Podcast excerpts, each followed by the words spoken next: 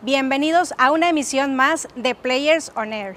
Estamos transmitiendo desde el Estadio de Béisbol Monterrey, también conocido como el Palacio Sultán, porque estamos por iniciar nuestra entrevista con el ingeniero José Maiz García, presidente del Consejo Administrativo del Club Sultanes Monterrey y director general de la constructora Maiz Mier.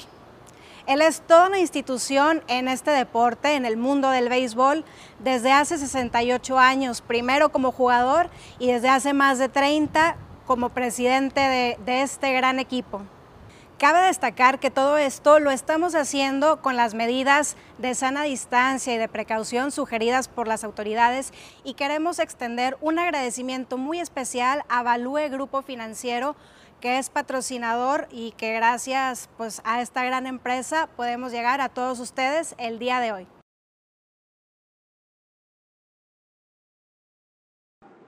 Nos encontramos con el ingeniero José Maiz García, presidente del Consejo Administrativo del Club Sultanes Monterrey, así como director general de la constructora Maiz Mier. Ingeniero, muchísimas gracias por darnos este espacio pues, para platicar de, de grandes temas para nuestra ciudad. Al contrario, muchas gracias a ustedes por la invitación. Pues entrada usted ya toda una vida en el mundo del béisbol, desde los siete años me contaba. Así es, desde los siete años comenzamos en el béisbol, primero en la Liga de la Acción Católica de la Juventud Mexicana. El dirigente era el señor José González Torres, que después fue el coach nuestro cuando fuimos al Campeonato Mundial. César Faz, el manager, y Pepe González Torres era el coach, pero él inició con el béisbol pequeño antes que las ligas pequeñas aquí. Cuando ya llegan las ligas pequeñas, desaparece él su programa y nos incorporamos muchos a las ligas pequeñas de, de béisbol. De béisbol. Bueno, 68 años en total en el mundo del béisbol y 35 en la presidencia de Sultanes. No, ya son 38 en la presidencia de Sultanes, sí.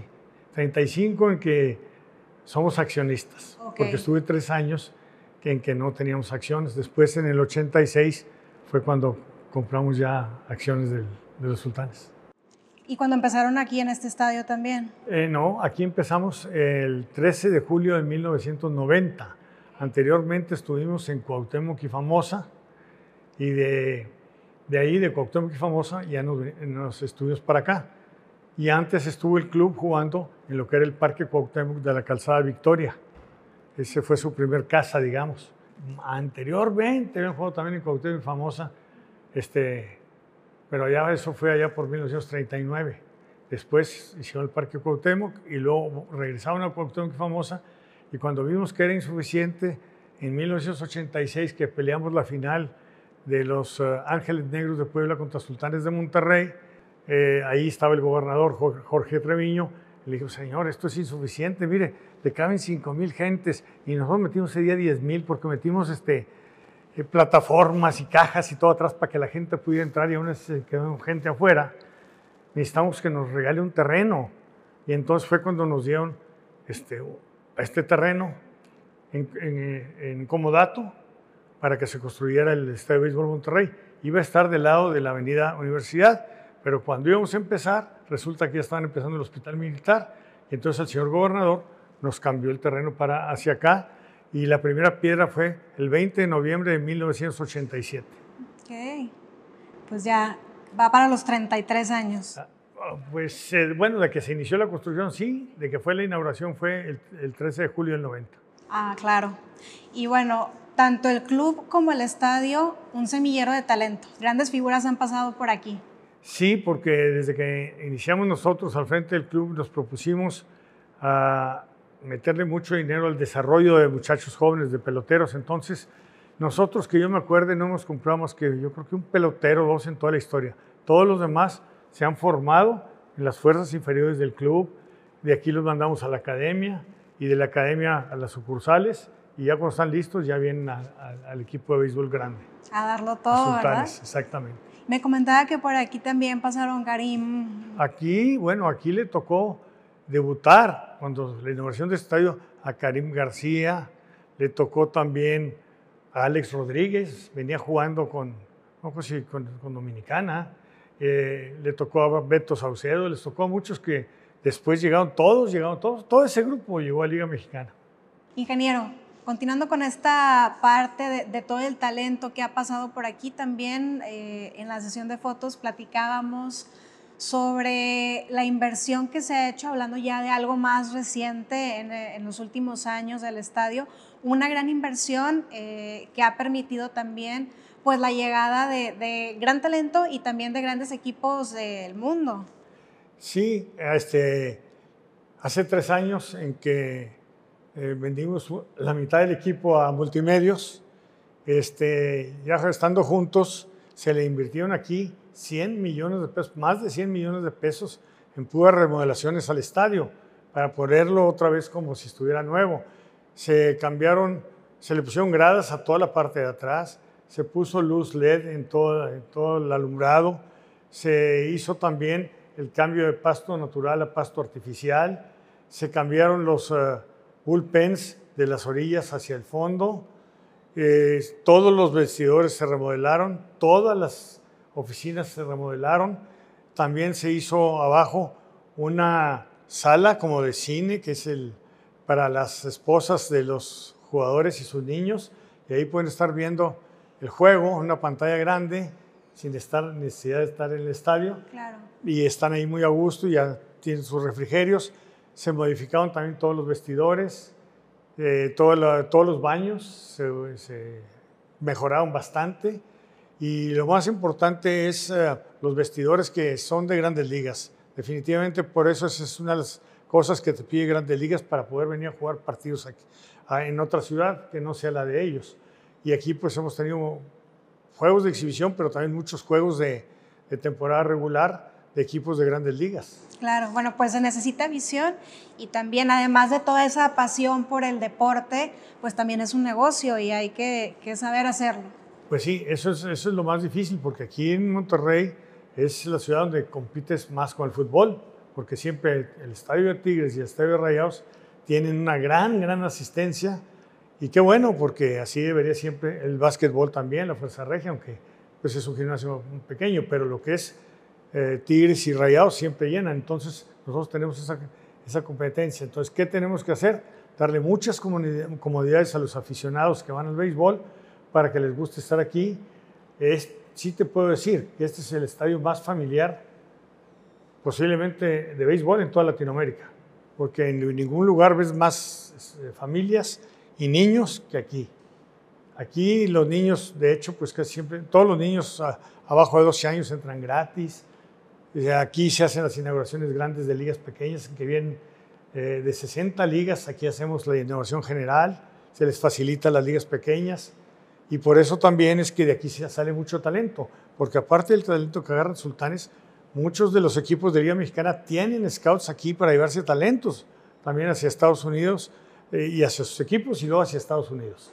Pues también cuestión de hacer comunidad, ¿no? Con la gente. Sí, acá, con los realmente sí, y la gente aquí este, también te das cuenta que es el estadio que la gente es más educada, muy educada la gente aquí. Puedes traer a tu esposa, tus hijos, tus papás, quien sea, abuelos y nadie los molesta, ni a las señoras, señoritas, nada, muy tranquilo realmente el estadio. Hemos tratado de mantenerlo siempre muy, muy familiar. Bueno, pues se ve reflejado en, en, la afluencia de gente que suele haber en circunstancias normales. Ya un poco más adelante vamos a hablar de, este tema que estamos viviendo, pero antes de eso, quisiera que me platicara cómo ha sido su experiencia como directivo del béisbol mexicano, pues estos más de 30 años. Bueno, ha sido una experiencia increíble. Cuando yo inicié, pues eh, prácticamente trataba de no hablar, sino escuchar, aprender de los más directivos, de los que ya tienen más tiempo ahí en la liga. Y ahorita, pues, este, el que soy más viejo en la liga soy yo, soy el que tengo más años en la liga mexicana como directivo. Entonces, este, ahora ya con la experiencia que uno agarró de tantos años en esto, pues habla uno cuando tiene uno que hablar, cuando ve uno que algo porque han entrado muchos directivos jóvenes, entonces traen algunas otras ideas, pero cuando algunas ideas de esas a lo mejor ya las tratamos y ahí vimos que no funcionaron, pues yo sí meto la cuchara y les digo, oye, esto ya se hizo en tal fecha y esto y, no funcionó, entonces no, no, vale la pena que intentemos y cosas de ese tipo, pero trato de adaptarme también a los nuevos tiempos, ¿verdad? Porque todo esto va cambiando y muy rápidamente. Cuando yo entré al béisbol, oye, el béisbol era hombres más corpulentos, menos rápidos, este, más bien que tuvieran poder y ahorita no. Ahorita primero eres atleta y después eres pelotero.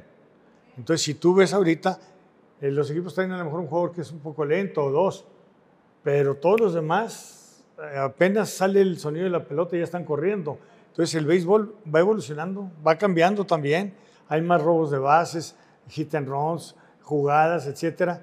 Y antes se jugaba un poco más al batazo. ¿Por qué? Los corpulentos este, eran, los que, eran los que la gente buscaba como tú mismo como directivo buscas, oye, uno que tenga fuerza para que bate jonrones. La Ahorita imagen, no. ¿verdad? Ahorita es una combinación de todo y te va, empiezas a formar tu columna vertebral, empiezas por el catcher, los pitchers son obviamente, pero después segunda y short y center field y de ahí se empieza a formar todo el equipo. Bueno, y con toda su experiencia, pues también se vuelve una responsabilidad el hablar cuando hay que hacerlo. Sí, pues tenemos que no hablar cuando no debemos hablar, este, porque cuando estamos más joven a veces nos calentamos y, y sí, no, hablamos y a veces decimos algo que no deberíamos haber dicho este, y sobre todo tratar de no ofender a nadie de los que esté en la mesa, de los compañeros y, y más bien decirles por qué pensamos que están equivocados o por qué pensamos que esto sea mejor y ya después entre todos los directivos se decide. Y, yo creo que pues 16 cabezas piensan más que una y tenemos que trabajar todos en conjunto para apoyar al presidente en turno, al presidente directivo de la Liga Mexicana. Ingeniero, ahorita hablábamos sobre cómo ha evolucionado la perspectiva o lo que se busca en los jugadores en cuanto a su condición, por decirlo de alguna manera. ¿Cómo ha evolucionado este deporte en cada vez hacerlo más rentable desde pues, los comienzos hasta ahora? Bueno, Mira, lo primero que te puedo decir es que ya ahorita la televisión voltea a verte. Antes la televisión no volteaba a verte, aunque nosotros fuimos los primeros que tuvimos contrato exclusivo con Fox hace muchos años, pero desgraciadamente, y con un muy buen contrato, nos, transmitían todos los juegos desde Alaska hasta Argentina, exceptuando Brasil. Todos los juegos se transmitían de sultanes. Pero le sentó la envidia a ciertos directivos y al presidente de la liga en aquel tiempo, y cuando teníamos un contrato por varios años, nos obligaron a que cortáramos ese contrato con ellos y que, nos daba muy buen dinero y nos obligaron a entrar con todos ahí ESPN. Y entonces, pues ahí tuvimos algo de problemas porque pues lo que te daban era nada en cuanto a lo que sacábamos y aparte se dejó esa promoción que, era muy importante para el béisbol porque nos veían en todo toda Latinoamérica prácticamente y, todo Estados Unidos y Canadá, y, se perdió esa publicidad que se le está dando al béisbol mexicano, todo por la envidia de, pues, del presidente de la Liga Mexicana de aquel tiempo y de uno o dos directivos de aquel tiempo también, que no podían concebir que nosotros recibíamos tantos miles de dólares, eran varios cientos de miles de dólares al, al, año, y la, la, otra cadena nos pagaba pues, no, eh, un poquito más de 100 mil dólares, pero para los 16. Entonces no había comparación. Y se perdió esa promoción al béisbol que se le podía haber dado, del béisbol mexicano que se estaba dando y todo por cuestiones de... Yo incluso llegué a ofrecerles, mira, de lo que yo recibo le doy la mitad al resto de los equipos y déjenos la otra mitad de nosotros, pero déjenos seguir transmitiendo y recibiendo ese dinero. No quisieran y eso hubiera ayudado mucho al béisbol desde aquel tiempo. Otra hubiera sido la historia. Otra hubiera sido la historia. Como empresario, ¿cuál ha sido su experiencia pues, al presidir un equipo profesional también para llevar el balance y el éxito en la vida profesional? Bueno, mira, yo aquí, este, pues este para, para mí realmente es un hobby como para muchos empresarios tienen otros hobbies. El mío es el béisbol, el de mi padre era el béisbol, siempre nos apoyó muchísimo y, él decía, no, y métanle, métanle y, si años que se perdían, pues él lo ponía, él lo ponía. Hubo años difíciles, años muy buenos, los primeros fueron excelentes, yendo todos los días, etcétera. Y fue aquel campeonato del 91, teníamos 29 años de no ganar un campeonato desde el 62. Ese campeonato del 91 fue el primer año en que este, empezamos la temporada ya aquí, porque habíamos empezado el 13 de julio del 90 con ese Mundial Juvenil y luego habíamos jugado unos cuantos partidos ya al final de la temporada. Pero en la temporada del 91 iniciamos ya la temporada aquí en ese estadio, eran llenos todos los días y fue cuando se logró el campeonato, el único campeonato que se ha logrado dirigido por un mexicano, por Aurelio Rodríguez. Todos los otros eh, campeonatos que tenemos, que son 10, bueno, son 10 en total, menos este, han sido con managers extranjeros. No, pues entonces... Es algo curioso. Este, también, pues, ¿qué te puedo decir de la franquicia? Si te vas con la franquicia, pues aquí con nosotros debutó la Mala Torres, que fue el primer bateador en llegar a los mil hits en la Liga Mexicana. Fue el primero en llegar también a los 2000 hits.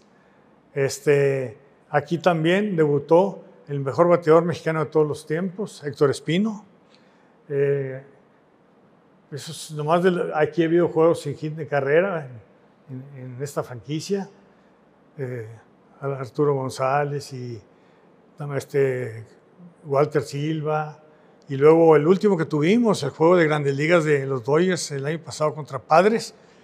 Eh, eh, hoy tenía un juego de grandes ligas aquí y que ha sido sin hit ni carrera, pues fabuloso.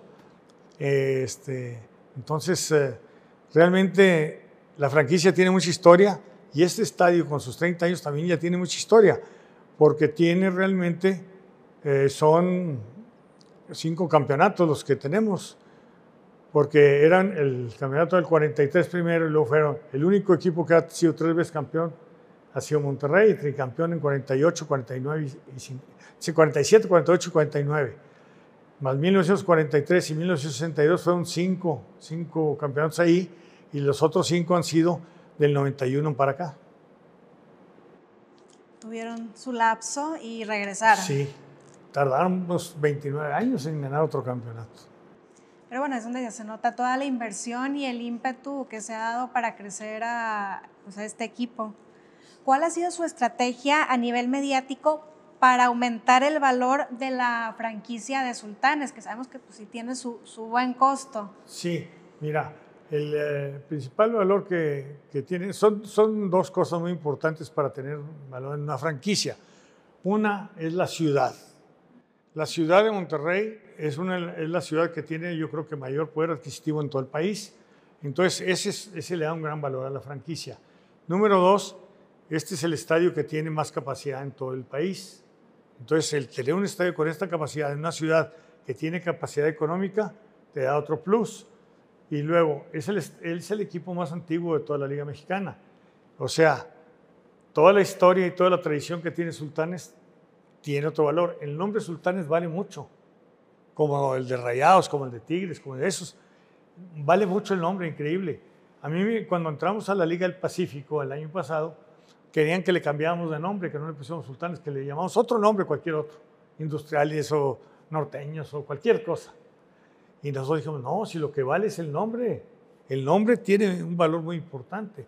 Y es cierto, este, tú quieres comprar una camiseta eh, o camisola o playera o lo que tú quieras o gorra, y ellos lo que quieren es que diga Sultanes más que Monterrey, porque jugamos como Monterrey afuera, cuando vamos de gira, y siempre en casa traemos el uniforme de Sultanes. Entonces la gente quiere el de Sultanes. Entonces, por eso te digo que el nombre vale mucho. Entonces, esas tres cosas, el nombre, la ciudad y el poder adquisitivo, aparte de la afición que tenemos, que es la mejor de México en béisbol y la mejor yo creo de toda Latinoamérica en béisbol, eso le da un valor extraordinario a este equipo, aparte de tener como dato un estadio de este tamaño y que se le ha invertido muchísimo. Primero le invertimos nosotros solos y después le invirtió mucho la, ahora entre Montemedios y nosotros le invertimos para esta última remodelación. Es un estadio hermoso. Ya tuvimos oportunidad de, recorrerlo para la previa a las fotos que hicimos. Y sobre la incursión de la Liga del Pacífico, ¿cómo ha sido su incursión? ¿Cuáles son los beneficios económicos que conlleva esta decisión y también los riesgos que se tomaron pues, para ejecutarla? Pues mira, realmente este, somos también, ese es otro, es otro, otro hecho histórico, es la primera franquicia que participa en las dos ligas más fuertes de México, la de verano y la de invierno, el Pacífico. Entonces ese es otro, es otro plus que tiene ahora Sultanes también. Eh, lo que quisimos era ocupar el estadio para, lo cual fue creado jugando béisbol más tiempo durante todo el año. Entonces, en lugar de tener seis meses de béisbol, pues ahora prácticamente tendríamos nueve meses de béisbol. Y, eh, aparte de eso, la gente también quiere ver béisbol. Hay mucho beisbolista aquí en, Nuevo León y en muchas partes de aquí cerca, cerca a, Nuevo León que se vienen a los Juegos del Pacífico. Por ejemplo, el año pasado estuve viendo que venía mucha gente de Monclova, de Saltillo, de Laredo, a ver los Juegos del Pacífico. Entonces, este, pues qué bueno, porque en verano ellos tienen sus equipos en Monclova y en Laredo, pero en invierno no tienen. Entonces, eh, los, los, que son beisbolistas les gusta venirse a ver también aquí a, a, los sultanes.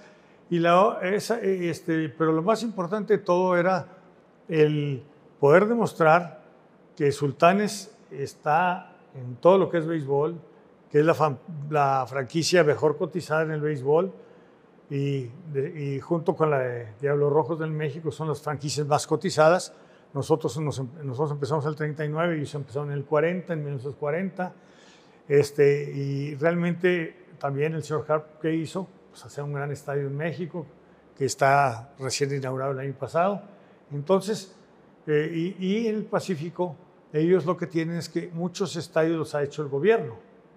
Y esos estadios son los que realmente han levantado también mucho el béisbol del Pacífico, porque son estadios muy bonitos, muy grandes, y la gente del Pacífico, posiblemente por los calorones y todo eso tan fuertes allá, no tienen el fútbol que tenemos aquí, que en todos lados hay fútbol. Allá apenas empieza a haber fútbol realmente. Entonces, este, eh, por eso tenemos que dar béisbol nosotros aquí y allá también. Claro, y bueno, también pues eh, atrae a, la gente para ver al equipo y también un beneficio para nuestra ciudad. Y, y la ventaja de, de, participar en los dos torneos es que la gente de oficina este, está con nosotros, trabaja todo el año.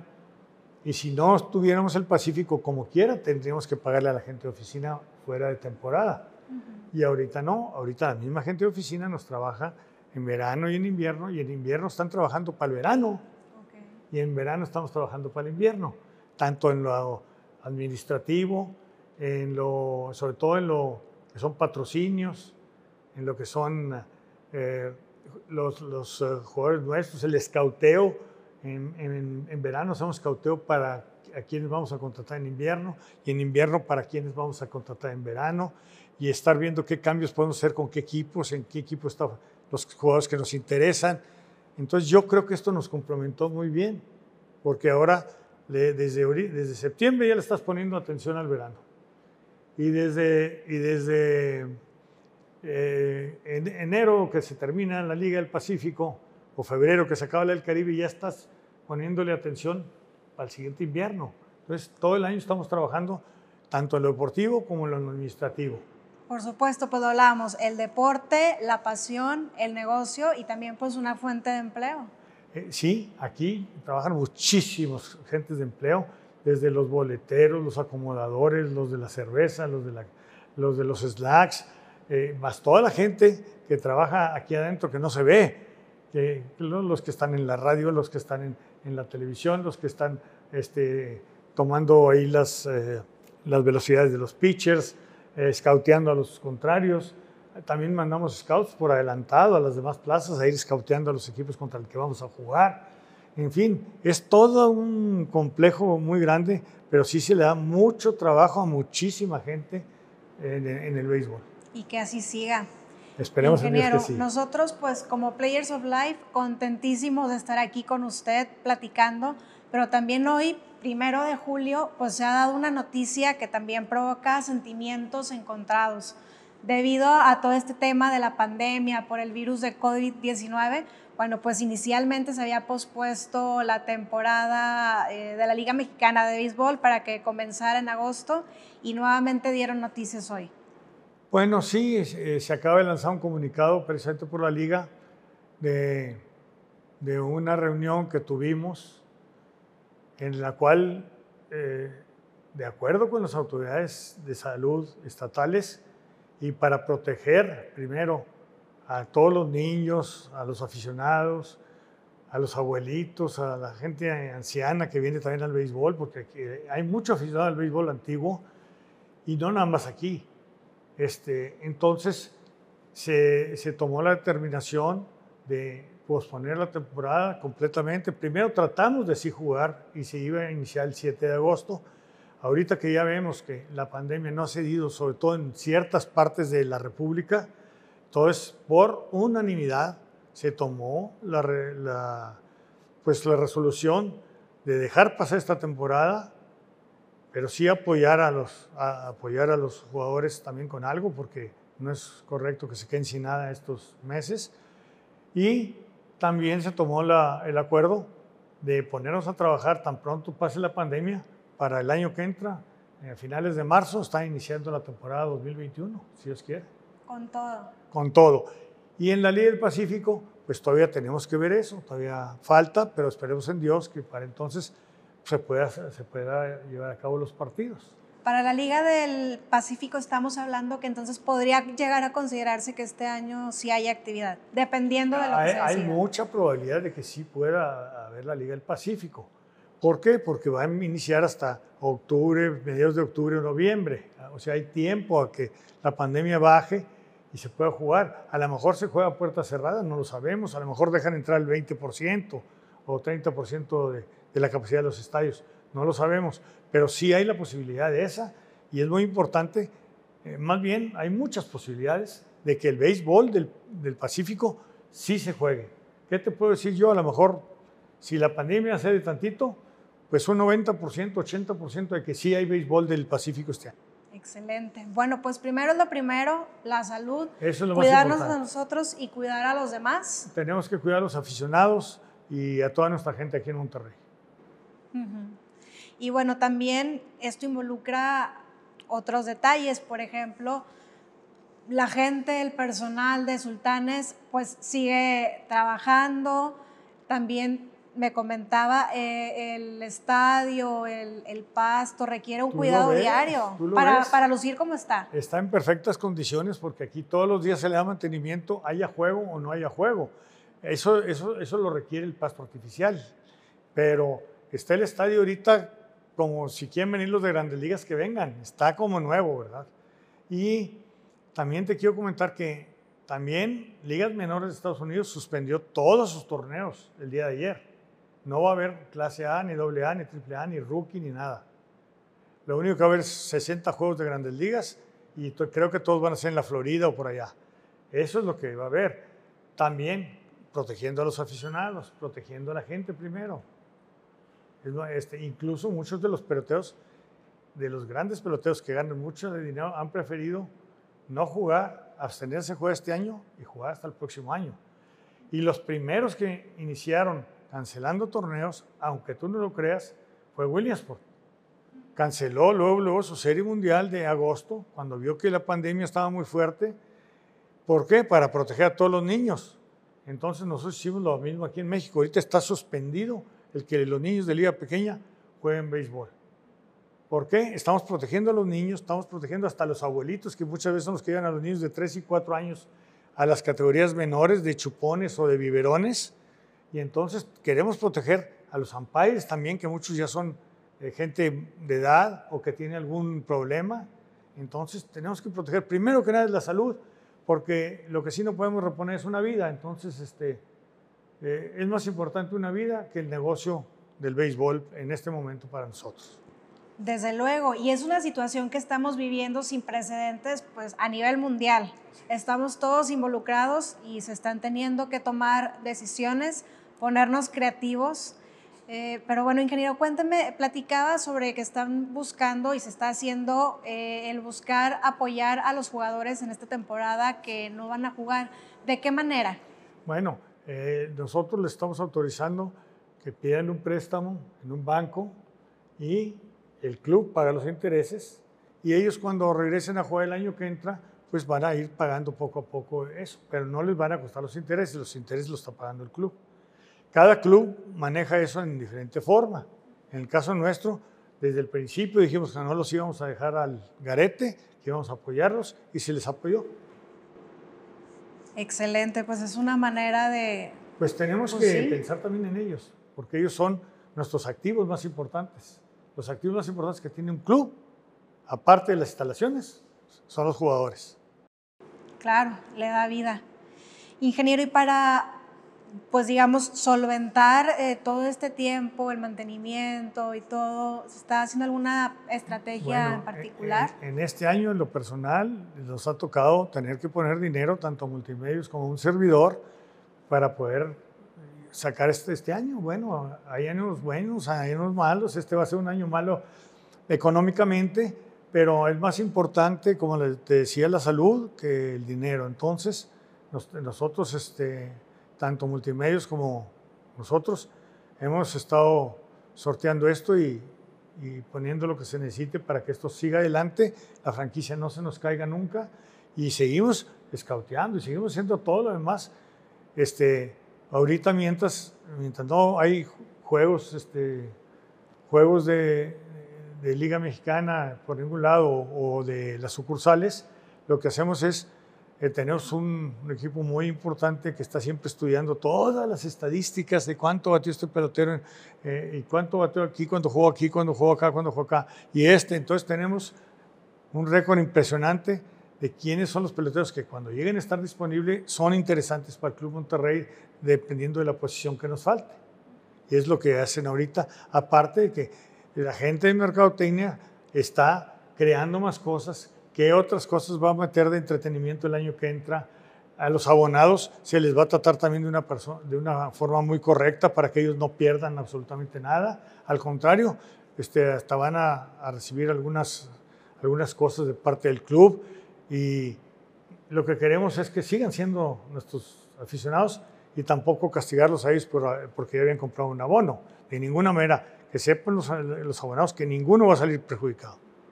Lo decíamos hace unos momentos, tenemos que ponernos creativos en esta situación y usted comentaba que existe la posibilidad de tomar la decisión de que se hagan los juegos a, puerta cerrada. ¿Qué tan viable es? ¿Qué tanto se ha platicado como la liga o de qué dependería?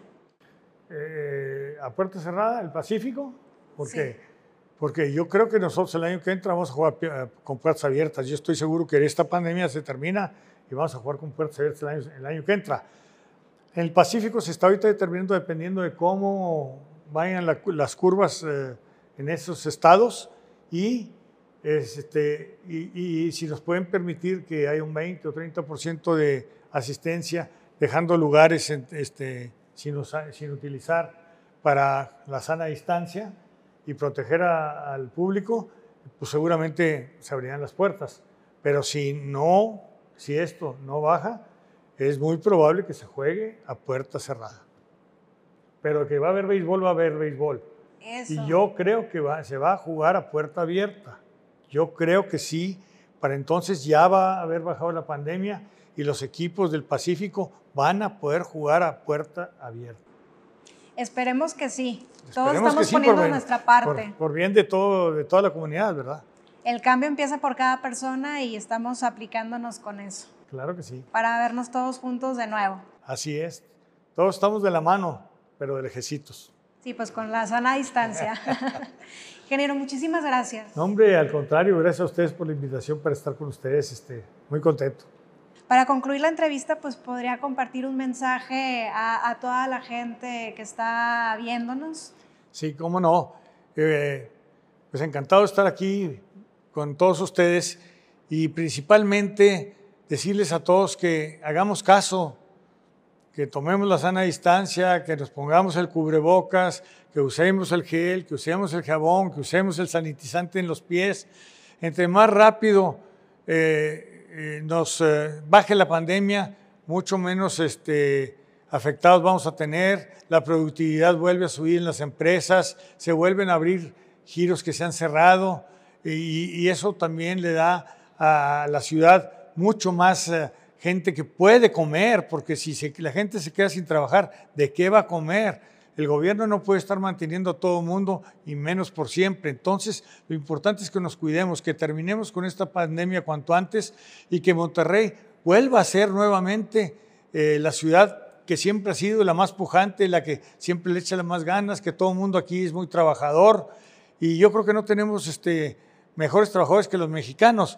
Si tú vas a Estados Unidos, la mayoría de los que hacen eh, ¿quiénes son los que van al campo agrícola? Son mexicanos que van para allá. ¿Quiénes son los que hacen la construcción allá en Estados Unidos? Son mexicanos también, porque trabajan muy bien, somos muy buenos artesanos, muy buenos. Eh, entonces, vamos a, a que nuestro país esté bien para que todos disfrutemos de un mejor bienestar, que vuelva a subir ahorita el nivel de la economía, que ahorita ha bajado mucho el PIB, que se vuelva a levantar y se tiene que levantar. Este, ya hoy con el Tratado de Libre Comercio que entra, que entra, que ya entró en, vigor, pues eso va a ayudar también a que México tenga más exportaciones, también puede importar y todo eso. Entonces hay que tener mucha fe, sobre todo mucha fe en México, mucha fe en que de otras hemos salido, de otras pandemias hemos salido, eh, tuvimos la influencia y todas esas cosas y salimos bien. De aquí también vamos a salir bien, pero ahora que fue un poco más fuerte tenemos que tener más cuidado. Nomás vamos a respetar eso para que esto se acabe lo más pronto posible.